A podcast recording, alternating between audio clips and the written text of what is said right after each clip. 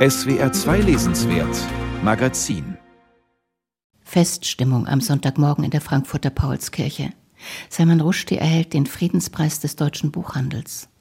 Wo vor 175 Jahren um die erste deutsche Verfassung und Grundrechte wie Meinungsfreiheit gerungen wurde, rühmte Laudator Daniel Kehlmann den Freund als Superhelden, der manchen seiner Romanenhelden ähnelt. In der bis zum letzten Platz gefüllten Paulskirche führte er durch Rushdies Werk und charakterisierte den Friedenspreisträger als hochgebildeten Autor, der uns die Menschennatur unter verstärkter Linse zeigt, dem keine Zeitströmung, kein geistiger Windhauch verborgen bleibt, der alles, was wichtig ist, als erster wahrnimmt und in Kunst transformiert. Ob er, nur wenige Wochen nach dem Messerangriff, den er nur knapp überlebte, schon über Star Wars sprach ob er Cervantes Quixote zur postmodernen amerikanischen Road Novel machte, ob er noch vor dem 11. September in Fury den Schatten über Manhattan skizziert, in Golden House vor Trumps Wahl einen ebensolchen Präsidenten zur Witzfigur machte oder in die satanischen Verse fundamentalistischen Terror beschreibt, für Kehlmann ist Rushdie einer, der alles sieht und sichtbar blieb, selbst im jahrelangen Versteck nach Ayatollah Khomeinis Fatwa, als er zum berühmtesten Unsichtbaren wurde, während die internationalen Geschäfte mit Iran weiterliefen. Im Angesicht seiner schier unsinnig großen Lebensgeschichte erlaube ich mir, Salman eine veritable Rushdie-Romanfigur zu nennen. Unbestritten einer der großen Erzähler der Literaturgeschichte. Der vielleicht wichtigste Verteidiger der Freiheit von Kunst und Rede in unserer Zeit, vor allem aber ein weiser, neugieriger, heiterer und gütiger Mensch und somit der würdigste Träger, den es für diese Auszeichnung, die ja als Friedenspreis ausdrücklich nicht nur künstlerische, sondern auch humanistische Größe würdigt, überhaupt hätte geben können. Er glaube an Geschichten, der Mensch definiere sich durch Geschichten, er sei ein erzählendes Tier, hat Salman Rushdie immer wieder gesagt. Und so nimmt es nicht Wunder, dass seine Frankfurter Dankesrede eine Serie wundersamer Geschichten wurde, geschöpft aus der Vorratskammer der Mythen und aus Harons Meer von Geschichten, auf dem wir alle segeln.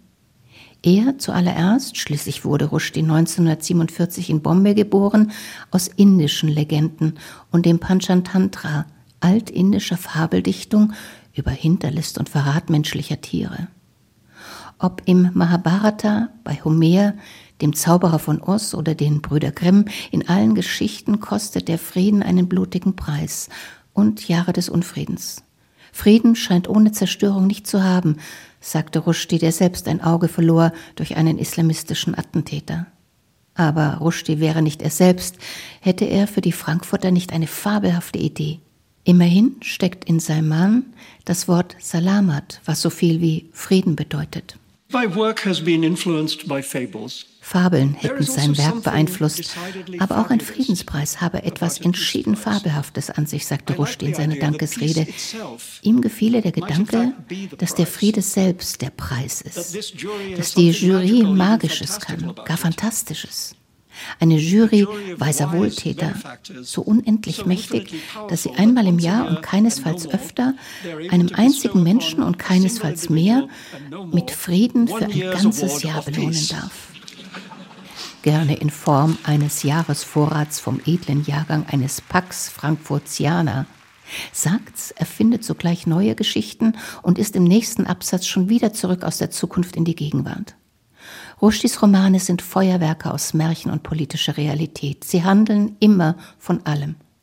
Auch seine fabulöse Frankfurter Friedenspreisrede spannte den Bogen von Oppenheimer bis Barbie, von Krieg und Frieden und von der Ukraine bis Israel, für die Frieden in weiter Ferne scheint.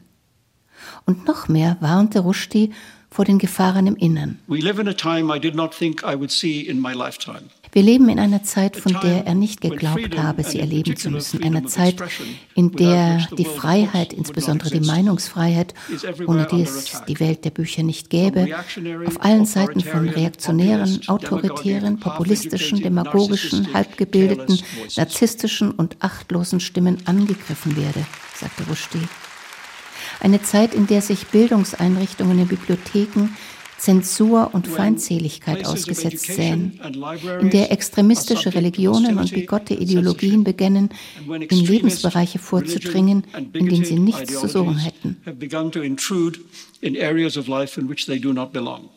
Bewegend, wie Sir Simon die Frankfurter Auftritte meisterte, wie er auch in der Paulskirche sichtlich berührt vom langen Applaus getragen wurde, wie er nach dem Attentat im letzten Jahr zurückgefunden hat ins Leben dank vieler Ärzte mit weltweiter Solidarität.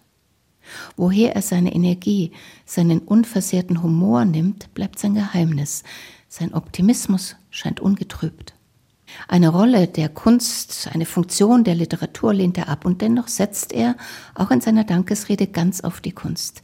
Literatur bringe Licht ins Dunkel angesichts der Barbaren von heute. Und